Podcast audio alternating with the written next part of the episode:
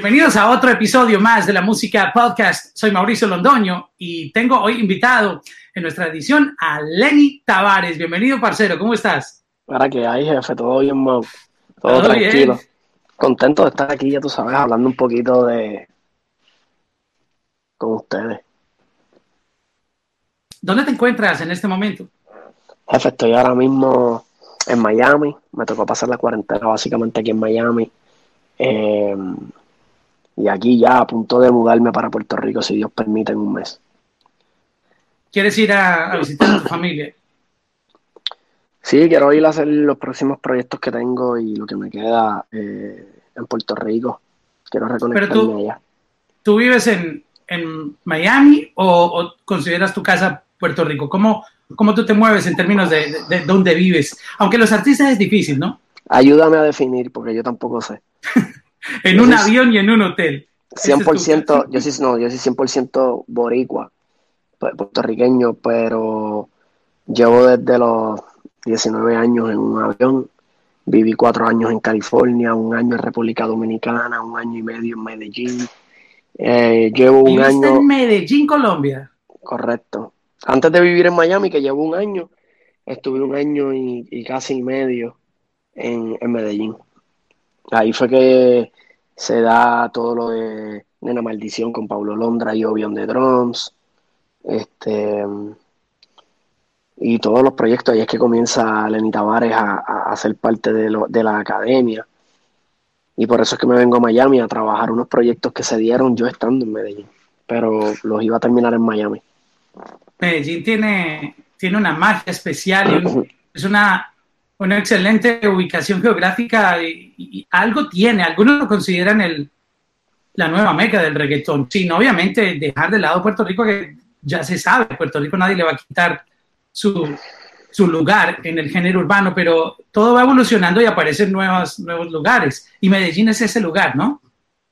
Yo entiendo que Medellín es la gente, yo me enamoré de la gente, de su cultura, de cómo son, de cómo trabajan, de cómo, de lo que buscan, lo que estaban pensando en ese momento, cómo veían la música. Eh, tuve la oportunidad de trabajar con, con, muchos colombianos desde hace como tres años y eh, tengo ahora mismo trabajando en mi equipo de trabajo colombiano.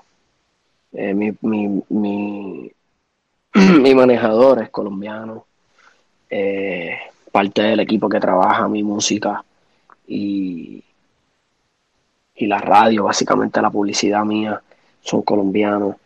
Eh, aprendí otro sistema, aprendí otra disciplina, aprendí otro, otra manera de, de- ver las cosas. Eh, Colombia me hizo más humilde, me hizo más sencillo. Eh, no sé, le dio otro, otro aire a mi música, no sé, cre- creo y no creo, sé que a otros artistas no les ha funcionado esa musa. ¿Sí me entiendes? Llegan a Medellín y se bloquean, o sea, no les da la musa en Medellín. No sienten lo que yo sentí cuando llegué a Medellín. Pero esa es mi experiencia, hablo por mí y por lo menos para mí fue un, fue un cambio drástico. Está interesante eso que acabas de decir. ¿Qué sentiste tú cuando llegaste a Medellín? No lo sé describir, no lo sé describir, es una química, es una conexión con la gente, es una conexión con, con cómo ven tu música también. Eh, por alguna razón también cuando llego a Medellín y presento mi propuesta, tiene otra acogida. Eh, sentía que lo que yo lo que yo estaba haciendo y estaba planificando hacer en la música también conectaba mucho con, con- con la música que le gusta a Medellín, con la música que le gusta al colombiano. Eh, y conecté, conecté diferentes también con ellos. Yo llevaba viajando, eh, tocando en diferentes países, Centro y Suramérica, el Caribe, Estados Unidos, y llegué a Colombia y quería vivir, o sea, yo me quería levantar allí. Eso fue lo que me pasó, que yo estuve, fui a un concierto, me acuerdo, a un sonido sobre ruedas. Amanecí allí dos días y yo quería seguir, que fuese, que todas mis mañanas fuesen como allí, como me sentía allí en Medellín. Cuando te despertabas y sentías esa vibra. Claro, ese vibe, ese primer buenos días, ese cafecito por la mañana. Eh, Don Lenny, ¿qué más, parcero? ¿Cómo está? ¿Quiere una arepita, un cafecito? Una La arepita, tostadita. La repita la repita choclo con el quesito, con, el choricito. eso, eso, el que no lo ha probado, está perdiéndose el cielo. No, no, no, el choricito normal. O sea, el valle. Yo me, yo me quedaba en la loma de los Bernal y yo tenía una vista bien bonita en la loma de los Bernal. Eh, era increíble, era bien bonito. Ese, esa ubicación para, para, ver la ciudad en medio de las montañas, uno le impacta mucho, o la gente que llega, porque pues yo, yo me crié en, en, esa área, es que hay unas montañas que son una pared, y en esa pared hay unas torres de edificios de 30, 40 pisos. Claro. Como que, como que tú dices, ¿qué es esto? Y de ahí tú ves toda la ciudad. En las noches es una terapia ver Medellín desde, porque Medellín es como un bowl. Tú sabes, claro, eh, está rodeado de montañas y abajo es un valle. Entonces, eh, lo que tú mencionas, la loma esta, quedan así, como en una paredcita, como cuando tú estás en el estadio viendo el, partido de, fútbol y estás en, una de las graderías. Claro, entiendes. Yo vivía, yo vivía justamente frente a al Cerro Las Tres Cruces. Yo tenía en la parte de atrás de mi, del edificio el Cerro Las Tres Cruces y al frente el, el eh, todo Medellín, todo Medellín, hacer un cafecito por la mañana, prender e inspirarnos, la inspiración es muy distinta. ¿Qué está aportando Medellín para como artista? Ya mencionaste la gente, sabemos que la gente es súper cálida, acogedora, buena vibra, echados para adelante, cuando llegan te atienden como mejor que en tu casa. Pero hablamos de la parte musical. Tú que viste allá en producción, artistas, talentos, propuestas, ¿qué, te trajiste de Medellín? Eh, musicalmente yo empecé a trabajar con, con, con, con, todos, además de que yo siento que Colombia le dio también otra frescura. Balvin, Maluma, Raycon. Eh, yo venía escuchando desde Ronald Alquila, eh, Andy Rivera. Eh, que más que no se me quede nadie, discúlpenme. Pero sí, tuve la oportunidad de trabajar con, con varios y siento que todos le dan un color diferente al reggaetón. O sea, el, colombiano de por sí genéticamente hace un reggaetón distinto al reggaetón que nosotros tenemos acostumbrado a escuchar. no suena tan calle, quizás no aboga tanto por el, por como nosotros le decimos, el maleanteo dentro de un reggaetón. siempre es por las nenas, siempre es por el baile, buscando comercializar ese underground, comercializarlo y llevarlo. Y creo que, que Balvin y Maluma llevaron el género urbano en, a otra cosa, ¿me entiendes? O sea, creo que obviamente ellos pusieron el, el Raycon. Yo me acuerdo cuando yo iba a Venezuela y todavía Maluma y Balvin no se escuchaban, lo que estaba explotado era Raycon en Venezuela, era el líder, ¿me entiendes? Eh, eh, y lo que cantaba era full reggaetón. Cuando yo llego a Medellín, la actitud es diferente hacia el trabajo, la actitud es diferente hacia, hacia, hacia todo, hacia el respeto, persona a persona. Eh, todo era diferente sobre la vibra, la energía, todo iba a salir distinto. Todo, y entendí. Entonces yo me, me junto con esa vibra, combinada con la vibra que ya yo tenía con el trap que venía haciendo, porque yo llevo a Medellín haciendo trap, no llevo haciendo reggaetón ni siendo el Lenny de Dylan y Lenny. Yo llevo haciendo trap, ya no quiere amor, quiere marihuana. Se la eche en la cara. Eh, eh, si tu cama hablará. O sea, yo venía hablando cosas y, y, trayendo música a Colombia de una manera que todavía Colombia no quería aceptar, ¿me entiendes? Que todavía estaban reacios a, eso habla muy fuerte, ¿no? Eso muy explícito, muy esto, muy lo otro. Eh, y musicalmente, ¿qué te puedo decir? Me junté con Kating, mucho talento. Yo creo que Colombia tiene, tiene lo suyo, tiene su esquina, tiene su color dentro del reggaetón. Cada experiencia va a ser distinta. Eh, en el reggaetón de una manera. Es como juntarse con. Es como que trabajamos para la misma cultura, pero son unos colores totalmente distintos. Em, y todo eso se muestra en Crack. Yo tengo una producción que se llama Crack, que la comencé haciendo, eh, la mayor parte de ella la empecé en Colombia. Eh, tiene mucha esencia colombiana, tiene mucha esencia de Medellín. eh, varias canciones de crack. Em, incluso la pared 360, que fue el tema que saqué justo a Justin Quiles, a mí se me ocurre estando en Medellín mientras grababa un video musical con, con una artista venezolana que se llama Corina Smith. Yo llamo a mi productor estando en Medellín grabando ese video y le digo, tengo un tema en la cabeza, esto va a ser para va a ser reggaetón, vamos para encima. Y fue el primer tema de promoción del disco. Medellín está ahí, en todos los pasos que he dado. Antes de hablar de, tu, de tus nuevas canciones, de toda esta excelente temporada que estás viviendo y cada vez escalando mucho más, que nos alegra bastante. Este podcast también cuenta historias y tú tienes una historia increíble en, la música. De pronto algunas generaciones o, esta generación te conoce por lo que estás haciendo ahora, pero tú ya venías de pegar muchos hits este, en tu proyecto anterior, en Dylan y Lenny. Y, yo me puse a hacer un, un mini playlist que me, me, puso nostálgico por estos palos de canciones. Me acordaba, por ejemplo, de esto. ¡Wow! Se me paran los pelos de recordar esta época cuando sonábamos con Dylan y Lenny en Colombia. Full, full, full. El silencio dice más que mil palabras y me ha dicho Oye, y esto parece, no parece, otro, parece otra persona. Y esto no se oye, no se oye que es una canción de hace años, parece una canción nueva. Oye, yo estaba súper chomaquito, o sea, yo me veo chomaquito, para ellos estaba súper. ¡Wow! ¿Qué, qué, épocas?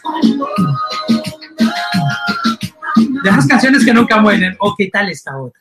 Pero mira.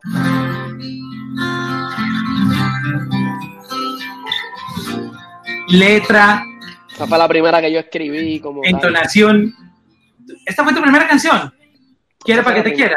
Sí, Nadie Tamara como yo tenía una composición, eh, había una compositora que se llama La Cista, que, que Claro, la conocemos y la respetamos bastante. La Cista básicamente compone la canción. Quiere para que te quieran es el segundo sencillo de Dylan y Lenny, es la primera vez que yo tengo la oportunidad de mostrar que yo escribo algo. O sea, mi primera experiencia como compositor fue con, en, el mundo de las regalías, fue con Quiere para que te quieran. Eh, y fue nominada y fue, y fue, una, fue una gran experiencia tener esa oportunidad de, de, ser parte también de la composición 100% del tema y que fuese el tema galardonado dentro del disco. Eh, pero sí, esa, esa fue una gran etapa, una gran época, que para que tengan un detalle, una de las cosas que siempre me pregunté fue por qué no fuimos a Colombia si nosotros sabíamos que teníamos mucho había una fanaticada, había la radio. Nosotros estábamos sonando durísimo. Yo en ese momento estaba en Cali, Colombia, y sonaba. Estas canciones que te estoy mostrando, todas fueron hits. No, no lo sé, lo sé. O sea, y nunca fuimos a Colombia a tocar. Nunca tuvimos la oportunidad de, de, de, por las razones que fuesen, o de ir a hacer promo, o de nada. Y sabíamos que en Colombia teníamos un gran mercado. Eh, recuerdo incluso que de Dylan y Lenny, nosotros ganamos un producto que lo trabajaban, éramos latinos, pero se trabajaba, se concentraba en Estados Unidos. Eh, y nosotros hicimos el remix de Maluma de Obsesión. Y sería un sueño tenerla de nuevo en mi habitación. que será de Maluma. Ya, antes de que eh, Maluma explotara por acá en Estados Unidos. Claro, oye, no, a nosotros nos dicen, mira, que hay un chomaquito, creo que tiene, en ese momento creo que tiene 17 años todavía, 17 las nenas están vueltas locas con él, es un proyecto que estamos desarrollando y, a ver si puede, a ver, para hacer el, para ir haciendo eh, conexiones así. Y nosotros no habíamos conocido a Maluma y hicimos el remix. El tema se pega. Eh, pero sí, hay mucha carretera de lo que estabas hablando y nunca tuve la oportunidad de, pasando todo eso, nunca tuvimos la oportunidad de ir a Colombia, no hasta que llego a mi carrera como solista y empiezo a trabajar mi carrera desde otra perspectiva que entonces entro a Colombia y puedo eh, tener un público distinto, un público que muchos de ellos que me aceptaron y me acogieron en Colombia ni siquiera sabían de Nadie te amará como yo, de Quiere para que te quieran. Yo básicamente tenía dos carreras en una corriendo al mismo tiempo. Exacto, no, y me faltaron más canciones, mira, esta otra, tremendo palo.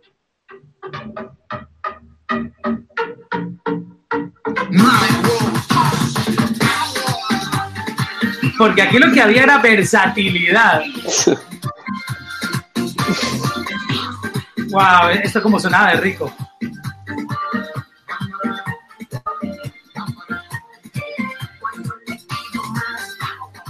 Esto sí que se bailó en clubs. Full. Tuvieron muchos, muchos, muchos. No, fueron canciones que llegaron top. Eh, eso era un proyecto bien cuidado también, era un proyecto que, que estaba de la mano de Looney Tunes, firmado por Sony Music, eh, eh, la calidad de, de, productores detrás del proyecto como tal, individualmente, o sea, tengo temas ahí que, que, por ejemplo, Motif fue el que hizo Pégate Más. King Swift, que es el que ahora mismo en, esto, en esta época de mi carrera como solista sigue conmigo, tiene temas en esos discos. Este, eh, Rome, que ahora es de Ulva y Rome, que tiene todos los palos de Yankee. Um, fue un proyecto bien cuidado. Pero la bendi por bendiciones de la vida, ahora fue que me tocó llegar a, a, a Medellín con otro tipo de música, otro tipo de color, eh, pero sonaba así, sonaba fresco, era otro tipo de música, era otra época, eran otros sonidos. Yo estoy contento, a mí me, o sea, estoy contento de lo que fue Dylan y Lenny, estoy agradecido de todo lo que aprendí. Pero me gusta mucho esta época como solista. Te merecías tu momento trabajando en la música a tu manera. Tú sabes, eh, en un dúo es distinto y solo eh, es, es tu sonido, eres tú. Bueno, sí, es como las relaciones, ¿me entiendes? Eh, en, mientras los dos estén yendo para el mismo, la misma dirección, hasta que la muerte los separe. Mientras uno ala para un lado y el otro para el otro, no es que ninguno está mal, es que entonces cada cual se merecía ser feliz a su manera. Yo creo que él se dedicó a su proyecto y yo me dedico al mío para poder ser 100% feliz, ¿me entiendes? Eh, las cosas como tienen que pasar. Yo quiero empezar a hablar de canciones que la gente hoy en día está cantando en todo lado. Bueno, en, en, los clubs cuando se podía salir, aunque parece que vamos a volver pronto, Dios nos oiga, este, porque hace falta que siga el entretenimiento, de, de hits que están sonando por todo el planeta. Te los voy a preguntar así de manera random, desordenada, y tú me vas contando algo especial que se te venga por un recuerdo de, de la producción o cómo se te vino la idea de la canción o cómo fue la participación. En canciones donde, donde tú has participado y, y que son de las más sonadas hoy en día. Hablemos de Elegí, que está ¡pum! como un cohete volando. Háblame super, de esa canción. Un super reggaetón. Raúl Alejandro, Dalex, eh, son dos artistas con los que más yo, como que, como que ya la química está se sabe que funciona. Si me junto con Dalex o si me junto con Raúl, en, en casi todos los temas en donde aparecemos eh, han sido buenos proyectos, gracias a Dios. Elegí desde que la escuché, no sé, cuando tú estás seguro que ofrece algo diferente al reggaetón como tal. Está producida por Dimelo Flow. Uh, ahora mismo es de mis temas favoritos, de mi playlist y todo, de mi playlist personal, de mis temas favoritos. El mío también. Por eso te pregunté primero por eso. sí, sí, sí, sí, sí, tiene algo especial, tiene algo especial. A mí me parece que eso que ustedes están haciendo hoy en día nos recuerda mucho esa época cuando habían esos juntes durísimos hace más de 10 años o 15 cuando el reggaetón lo hacía Zion y Lennox, Treble Clan, Héctor y Tito, que se empezaban a juntar y hacían esas colaboraciones que uno decía, wow, Don Omar con Wisin y Yandel, que eh, nadie mejor que tú. ¿Cuál era otra que ellos hacían? Um, bueno, se me olvidan los títulos, pero ese, ese tipo de vibe es lo que ustedes traen ahora, cuando salen con estas canciones que son súper explosivas. Claro. Y, y, que, y, que, suenan demasiado, o sea, están comandando todas las listas en el mundo. Bellaquita Remix. Uf. No, esa sí me favorece, esa sí. Esa sí. es que no es fácil elegir, no es fácil. Diablo, Bellaquita, Bellaquita, eh... Bellaquita, es que puedo contar algo curioso de Bellaquita. Ah, ya. Algo bien que nadie, pues, si no lo cuento nadie lo sabe, es cuando se grabó mi parte de Bellaquita. En la grabación, eh, yo la grabé a 25 minutos, o sea, es como que estamos en el hotel, tenemos que irnos de viaje, ya faltan 6 horas para entregar el tema, no nos da tiempo de grabarlo en ninguna parte que no sea en 25 o 30 minutos teníamos. Hubo que hacer el, el estudio portátil que siempre nosotros cargamos rápido, dale, ya yo me había tomado, yo no, estaba tan bien. Entiende que una sesión de media hora podía tornarse en una hora y media porque yo estaba en otros planes de fiesta. 30 minutos. En, grabamos eso en el cuarto. Chao. Se fue. Bellaquita a nosotros nos encantaba el tema, no sabíamos que iba a ser el hit que fue, ¿sí me entiendes? Muchas de las cosas que nosotros estábamos haciendo las estábamos haciendo pensando en el gusto de nosotros, porque se fuera a pegar así en ese nivel, no, no, no creo que proyectábamos tan así, por la palabra, por lo explícito que era, porque, pero la gente le estuvo bien curioso la palabra bellaquita. ¿Qué es para ti bellaquita? ¿Qué es bellaquita? Bueno, ya los que somos de la vieja escuela del reggaetón, ya, habíamos, ya habíamos escuchado lo que era la bellaquera. Ya. De, la época de, de Jagger Maki, eh, cuando te a mí, nos da la bellaquera, que eso fue como en el 2008. Y recuerdo mucho Puerto Rico, que ese fue el año que conocí Puerto Rico. Ya conocíamos el término, pero quien no ha buscado en el diccionario qué significa, bellaquita le suena nice, pero eh, realmente la traducción de esto es, es diferente, ¿no? Eh, ¿Qué significa? ¿Cuál es el, significado de Bellaquita? Eh, Bellaquita es una, persona eh, caliente. Cuando se pone, si tú eres Bellaquita, eres caliente. Te pones cachonda. Para, para en, en, España.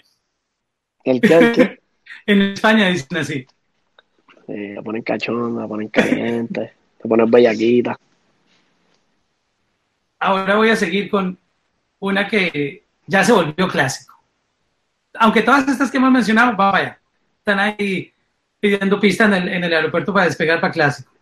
Hola. Hola, hola. Era un tema que a mí me encantaba del, eh, primer EP de Dalex.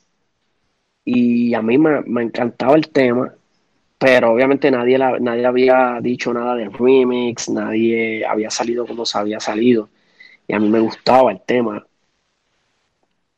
y, siempre me, no sé, como que le dije a Dímelo Flow, que fue el productor, si en algún momento, en el día que sea, te da con hacerle un remix, cuenta conmigo que tengo cosas maquinadas ya para un tema como ese. Y, para Dímelo Flow a veces no se le puede dar una idea porque te saca tres. ¿Entiendes? Y rápido se puso para eso, aunque el, tema llevaba quizás un poquito, se le hizo el remix como quiera y mientras fuimos montando se fueron armando esa es la historia de la remix. Y la remix ahora mismo. Es que tú me, tú me mencionas. Mira qué me pasa. Mira lo que me está pasando. Que tú me mencionas todos esos temas y realmente yo trabajo tan rápido y trabajo para el otro que no me, no me siento a, visualizar cuánto éxito tuvieron o no tuvieron. ¿Me entiendes? Yo brinco mucho de proyectos. Trabajo, trabajo, trabajo, trabajo y no me siento hasta que tú me dices ¿y cuál te gusta más este o este? yo, wow, no había pensado en eso. Estoy pensando en que tengo que terminar el disco, déjame ver. Wow.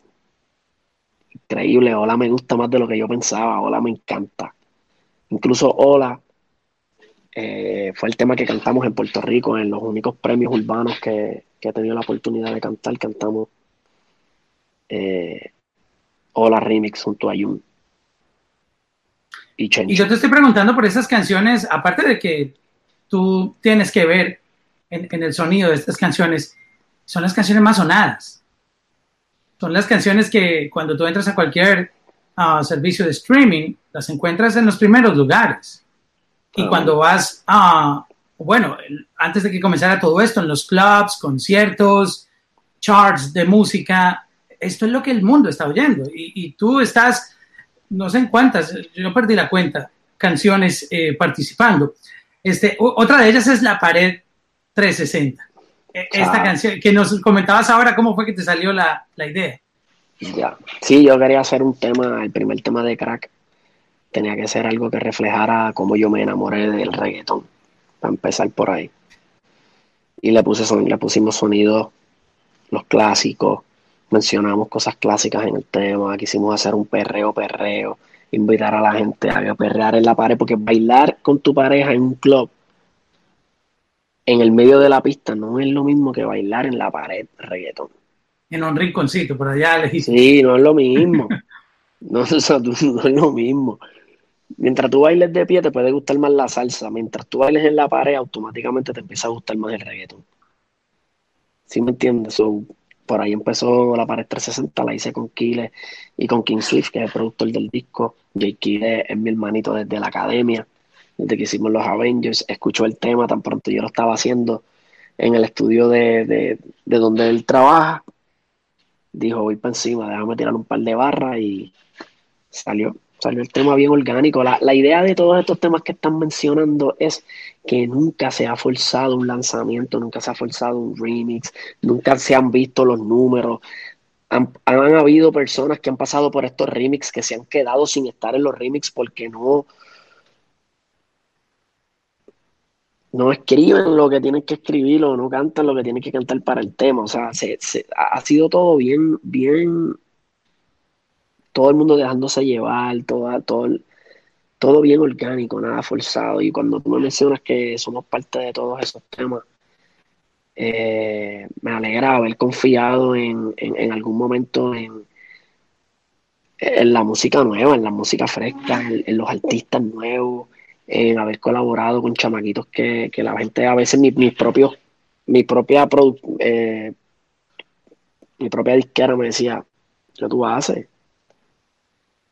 Pues si nosotros estamos buscando para aquí, para aquí, para aquí, para aquí y, y, y, quiénes son estos muchachos nosotros, y yo hey de que tú, o sea, yo me busqué problemas con mi, con mi disquera y me busqué problemas con mis manejadores y dije, ustedes, ustedes no entienden esto es lo nuevo. Esto es, los chamaquitos nuevos con este tipo de talento, con este color. Aquí es. Me alegra haber confiado en. Hacho, en todos estos chamaquitos que están bien duros, en verdad, y haberme sumado y poderle apoyar lo que yo creía que debía ser el sonido de estos próximos años y aceptamos. No te has equivocado, no te has equivocado hasta el momento hay que aprovechar, hay que aprovechar. O sea, que uno no sabe cuánto esto dura. Eh, que la musa, ahora mismo, la, musa ahora mismo está en high y obviamente hay temas que son más del gusto popular que de otros, pero yo agradecido con mis fans, ¿me entiendes? Que me siguen pidiendo lo que estamos dando, siguen pidiendo colaboraciones. Ya creo que ya es hora de empezar a mostrar otra parte que, que hasta ahora con, Warner Music Latina, que fueron los que me dieron la oportunidad de, presentar mi disco Crack al mundo. Eh, voy a tener mis temas solos, una guitarra yo, la gente me lo lleva pidiendo muchos temas míos solos. Voy a, lanzar un tema con Zion y Lennox que se llama Me Enamora y voy con mi tema como solista. Estamos hablando de tu álbum. Correcto. Sí, todo, esto que está saliendo y todos los temas que hemos sacado son temas de otras de otros artistas. Yo Exacto, ah, son, colaboraciones tuyas, pero obviamente este la parte donde, donde tú apareces en, la canción es, es una vaina loca, como dice la canción, o sea, son, tú le das un, una, es una salsa que nadie tiene. Tú sabes esos restaurantes que a veces uno va a comprar la hamburguesa o el hot dog o lo que sea, porque tienen esa salsita secreta que solo hay. o sea, eso es lo que pasa cuando. Sí, era un ingrediente, es un buen ingrediente, es un buen ingrediente. Y, y esa, ahí está el juego, eso es lo que a mí me gusta del juego. Cuando me llaman para remix, ellos saben y me llaman para el remix porque quieren que creemos algo y a mí me divierte mucho. O sea, tú sabes lo, lo que a mí me divierte que me llamen para un tema que me gusta primero, porque hay temas que he dicho, no, realmente no me conecto con el tema ni queriendo, voy, me va a salir algo increíble para aquí, porque me tiene que gustar, tengo que conectar. Pero cada vez que me dan la oportunidad o remix que yo pido, yo digo, de hecho, me encantaría escribir algo para aquí, que me, lo, que me dejan. Eh, me divierte, es como un juego, es como pasar de nivel, te lo juro. Es como jugar Warzone y ganar, jugar Call of Duty y ganar.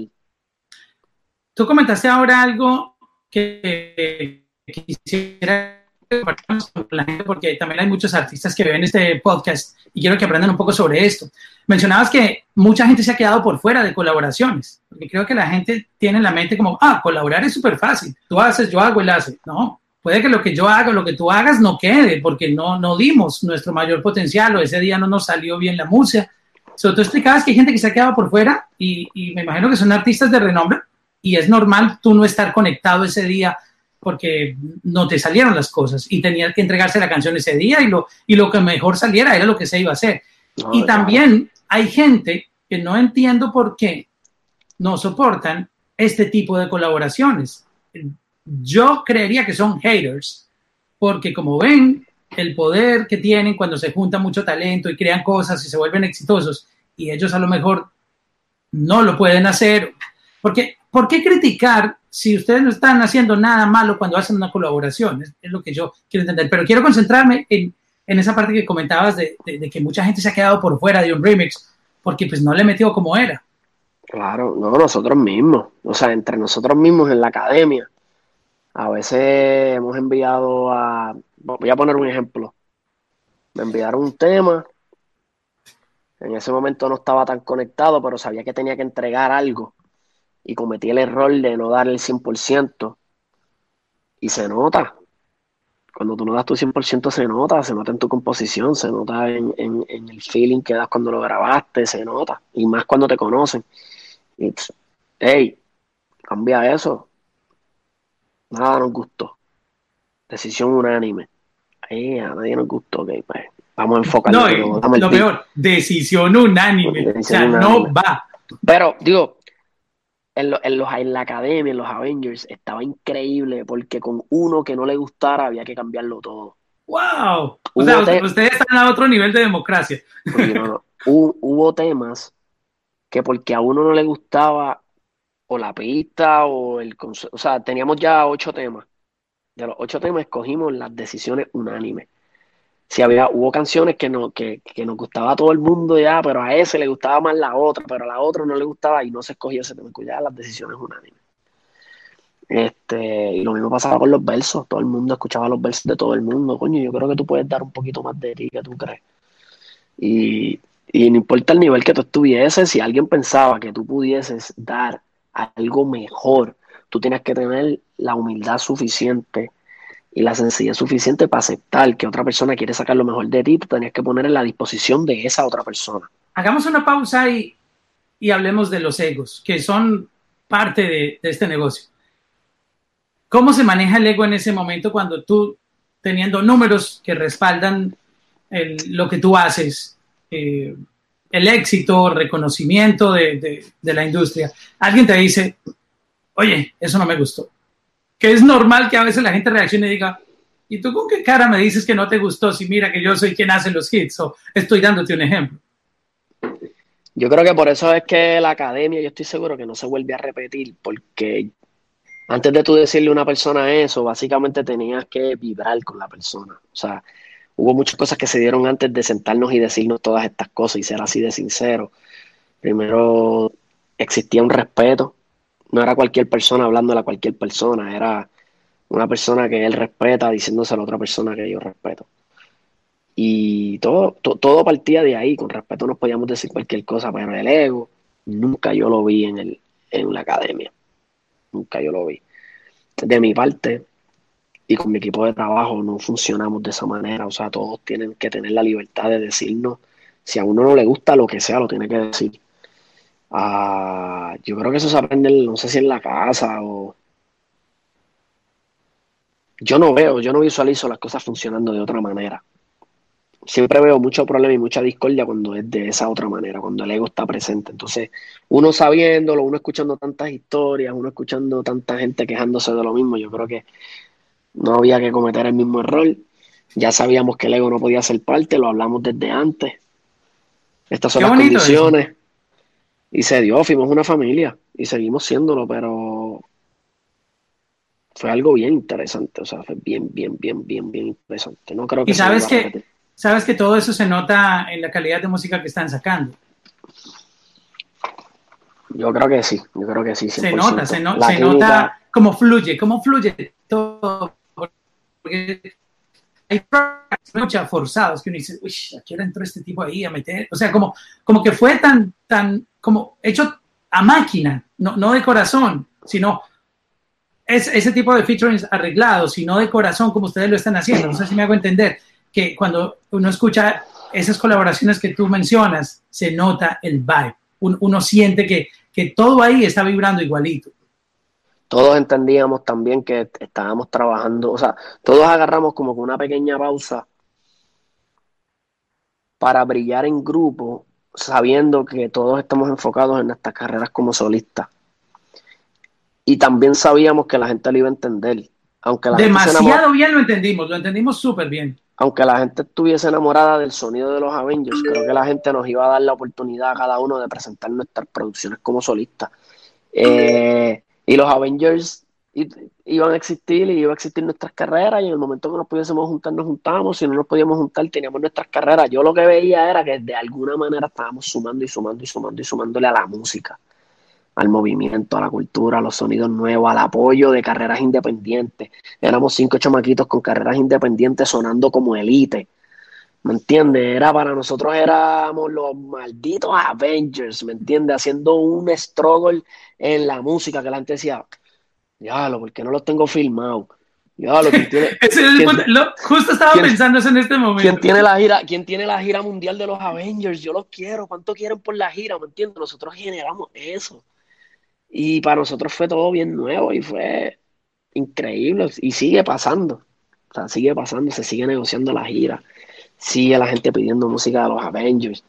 Eh, Eso va a ser histórico en el momento que se Viene un segundo disco y viene una gira mundial, así que ya sabrás tú que hay mucho que esperar. Ya hay tres canciones del disco hecho. Eh, seguimos trabajando hasta por Zoom. Hay muchas cosas pasando, jefe. Oye, hablemos de, Crack. ¿Por qué escogiste ese nombre? Que mucha gente no lo sabe, que, que no está muy familiarizada con, con el fútbol, por ejemplo. algunos lo confundirán con, con, la, con la droga. Esta. No, crack es eh, Leonel Messi, Cristiano Ronaldo, Maradona, Pelé, um, el Pibe Valderrama, etcétera. Pero ¿por qué se te viene a la mente crack? Porque yo creo, precisamente por eso, cuando en Puerto Rico tú decías crack, era una connotación mala, droga, drogadicción, eh, eh, perdición, heroína, o sea, todo lo que te venía a la mente era horrible. Llegas a otra parte del mundo y es hermoso que te digan crack. Ah, te, lo dijeron algún día. Hola, crack. Lenny, eres un crack, eres un crack. Y tú, ¿cómo que un crack? ¿Qué le pasa? Como soy malo, soy bueno porque no entendí, te lo juro. Yo no fumo, yo no hago nada malo. Y yo, wow. Eh, vamos a, vamos, vamos a ver, a preguntar qué es lo que está pasando aquí. No, crack, sí, no, papi, eres el mejor, eres lo que estás haciendo, me encanta. Sos un crack, o eres un crack, o yo, yo, ok. ¿Y cómo algo tan negativo en otra parte del mundo puede ser tan increíble? Le pongo ese nombre porque hace como que ese balance. Y tú me mencionaste esos nombres, pero yo no me considero un crack en ese momento cuando me lo dicen, no lo tomo porque soy mejor que otro cantante, yo digo, soy mejor que ayer. Soy mejor que ayer. Si soy mejor que ayer, soy un crack. Si tú todos los días te puedes ir superando tú, tú personalmente, tú vas siendo de un crack representado americanamente a convertirte en un crack representado centro y suramericanamente. Así yo lo veo. Y digo, vamos a empezar a cambiarle la perspectiva de lo malo a lo bueno vamos a coger palabras malas y a convertirlas en buenas. Vamos a coger a la gente y a empezar a convertirle en la mejor versión de lo que son. So, si la palabra como crack tiene la, el potencial de convertirse de algo asqueroso y negativo. Que seguramente pasará en Puerto Rico eso, cuando saques el álbum. Yo digo, sí, yo digo que aquí hay un concepto muy crack. Esto es un concepto crack. La gente tiene que entender que todos son crack. Que es, no el que se queda haciendo lo mismo todos los días, pero el que está buscando mejorar todos los días personalmente, en su trabajo, en su familia, te hacen crack. Es la realidad y, por eso le puse, creo que me identifiqué demasiado con, con el nombre, empecé a pensar lo que estaba viviendo, cómo estaba manejando mi vida, mi música, mi carrera, mi negocio, todo. Eh, me encantaba esa palabra, no me la podía quitar de la cabeza yo quiero contar una parte importante de esta temporada que, estamos viviendo y es que em, escuché que tuviste eh, positivo para, para coronavirus, ¿es eso cierto? Diablo, sí. Hace como ¿Cómo, ¿Cómo, fue esa? Cuéntanos esa historia, que todos estamos como con una paranoia de, de, no enfermarnos o, tú sabes, estamos viviendo momentos tensos. ¿Cómo tú viviste toda esta película? Y, gracias a Dios por lo que veo, estás, estás muy bien. ¿Cómo viviste esto? Es una incertidumbre porque tú no sabes, cómo se tarda tanto en que, un ejemplo, entra en tu organismo, vamos a poner, te tosieron en la cara, ponerlo más fácil, te tosen en la cara, tú tienes como una semana, no es hasta una semana que tú te das cuenta que, que, que a sentir el primer síntoma, entonces tienes que ir una semana atrás casi a ver dónde pudiste haber estado o con quién. Entonces por ahí ya no tenía, ya solamente tenía que no tenía olfato, no tenía gusto, me dolía la espalda. Eh, la gente se estaba muriendo, tú no sabías si tú ibas a hacer uno.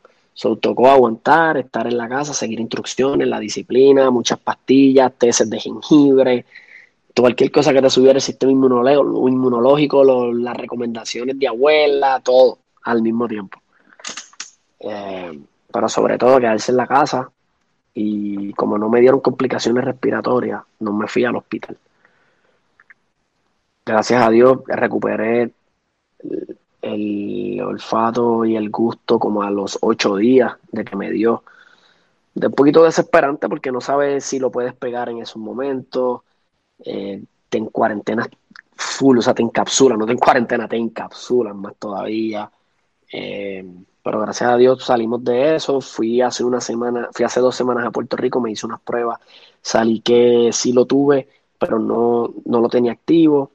¿Tienes anticuerpos ahora? Soy B positivo, si hay alguien que, que, que, le da y tiene problemas, yo puedo donar por él aquí en Miami, que me avise. Si alguien está viendo este chat, ya saben.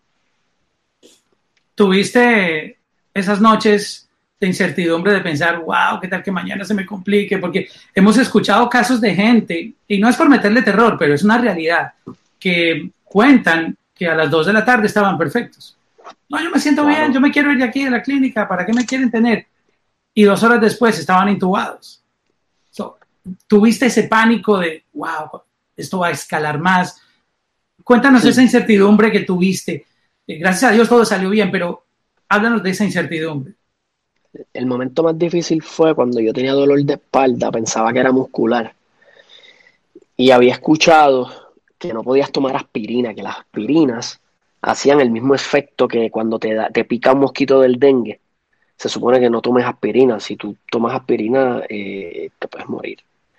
Te bajan las plaquetas. Ah, el dolor de espalda no me dejaba dormir, o sea, no me dejaba casi respirar y yo pensaba que era un dolor de espalda muscular. Y yo iba a la, a, la, a, la, a donde tengo las pastillas y veía la, la, del dolor de espalda, la miraba, veía aspirina y decía, pero es que yo no puedo, yo me siento demasiado mal, solo estuve, literalmente me tomé la pastilla porque ya no aguantaba más diciendo, acostándome y, te lo juro porque se lo dije a Dios, yo, yo no estoy ready para irme, pero este dolor de espalda me está matando. Y yo me la tomo pensando que era un problema muscular. La cosa es que al otro día me levanto nuevo. No lo digo para que se tomen una aspirina si les duele la espalda o tienen, porque no sé pero yo me tomé la pastilla pensando en, esto tiene aspirina, pero yo prefiero no tener el dolor de espalda y ver con un problema respiratorio. No sé, yo me volví loco con el dolor que llevaba por cuatro días corridos. Y pues el que me tomó la pastilla y al otro día me levanté nuevo. So, yo pienso que me jugué un poquito ignorantemente la vida ahí, entre la desesperación de mis dolores y, no podía descansar más de una hora corrida. O sea, tenía que levantarme, estirar, buscar pose. Y no es hasta que llego a Puerto Rico y me hago las pruebas que me dijeron, pero es que tú no tenías un problema muscular. Tú lo que tenías eran los pulmones, muchacho, inflamados. Inflamados, Y yo dije, entonces la aspirina jugó a favor y no en contra. No, no sabemos todavía. Este, so, hay tanta incertidumbre que, es lo que me asusta de todo esto. Tuve que tomar decisiones de desespero que, que me pudieron haber hecho peor, ¿me entiendes? Y gracias a Dios jugaron a mi favor. No sé si fue suerte, no sé qué fue, pero esa fue básicamente la anécdota más preocupante que he tenido dentro del dentro de la condición. ¿Y qué aprendiste de todo esto después de salir victorioso de, del coronavirus? Diablo, tantas cosas. Eh, empezar por, por entender lo frágil que es la vida. O sea, uno como que lo sabe, pero no es hasta que, que te toca a ti o toca a alguien bien, bien cercano tuyo que vuelves y lo realizas. Entonces te, te vuelves y te concentras en las cosas que realmente importan, y decirle a las personas que quieres que los quieres, perdonar al que todavía no estaba dispuesto, en que se te puede ir la vida, el control de las manos bien fácil no importa en qué nivel estatus nivel económico tú estés, hay mucha gente ahora mismo en la superdepresión. O sea, nosotros, gracias a que tú y yo estamos haciendo esto, hay gente menos deprimida, ¿me entiendes? A que tú estás hablando de cómo tú superas los tuyos, yo supero los míos, entretenemos a la gente, pero hay gente que no sabe qué hacer en sus casas ahora mismo, cómo comer, cómo darles, cómo pagar la renta ahora cuando se acaben los tres meses que le están dando a las personas. Eh, aquí hay muchas cosas pasando, ¿entiendes? Y nosotros estamos pensando que las cosas están normales, que vuelven a la normalidad y, y, y, sí, sé que aprendí a pensar las cosas un poquito más, a, que a veces hay que escuchar a mami cuando te dice ahorra, también importante. Cuando ¿La, escuchaste? ¿Tú la escuchaste o no, le hiciste caso? Mara, yo tengo la bendición que mi mamá está cerca de las cuentas y del manejo de las cuentas desde hace como un año y medio más o menos, por lo menos. Que todo lo que ha pasado en mi carrera de un año y medio está bien velado. Este, porque yo soy medio loquito, yo soy, yo soy loquito. ¿Me entiendes? Así que aprendí a escuchar y a hacer caso. Es importante. Fue muy inteligente tu mamá de, saber el momento adecuado de, exigirte y de, hacerte ver, porque mucha gente, y, lo, lo hablaban estos días con, no quiero mencionar el nombre del artista, pero son artistas que tú dices, wow, pero mira, él anda en esto y aquí y allá.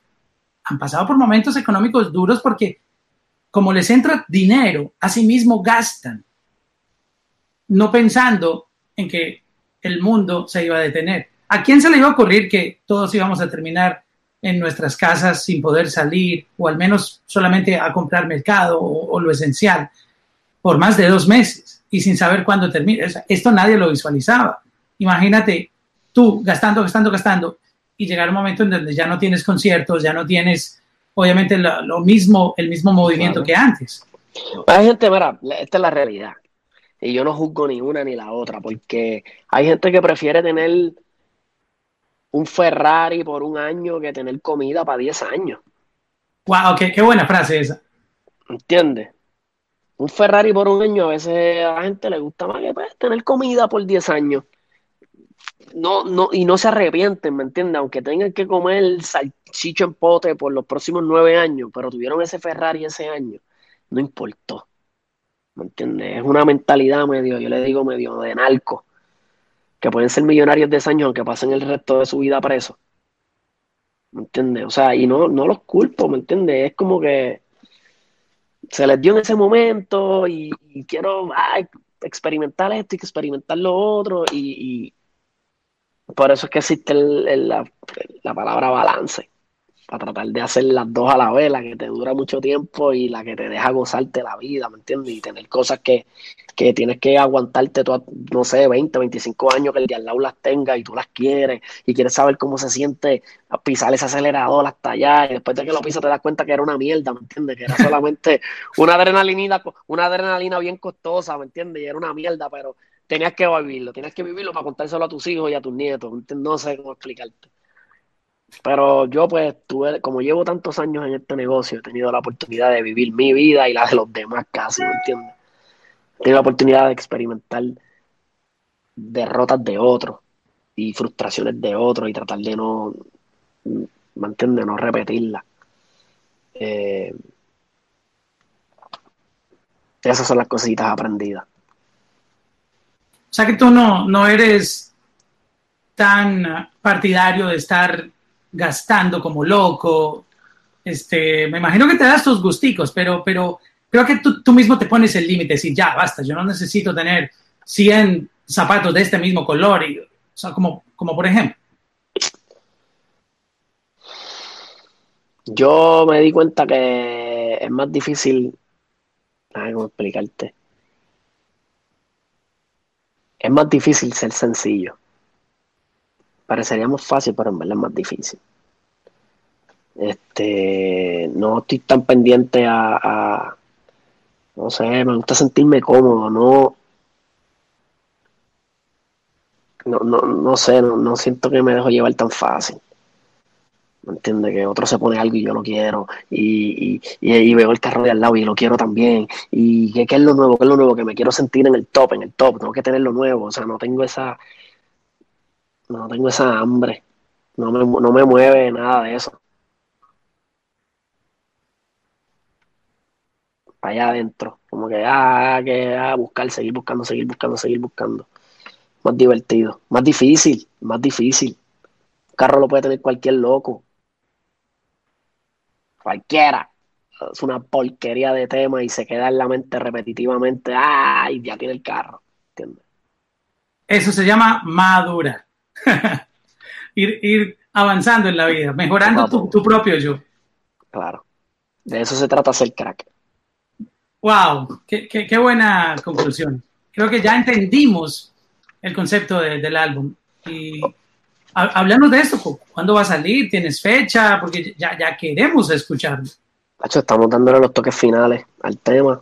Lo que pasa es que con esto de la, de, de la pandemia, pues hemos ido sacando canción por canción, la realidad es que no tengo ninguna prisa en sacar el álbum. O sea, quiero, quiero porque yo estoy loco de sacarlo ya, yo quiero entren a mi mundo. Dale. O sea, eso está listo para apretar el botón, ya está el artwork, está el tracklist, todo.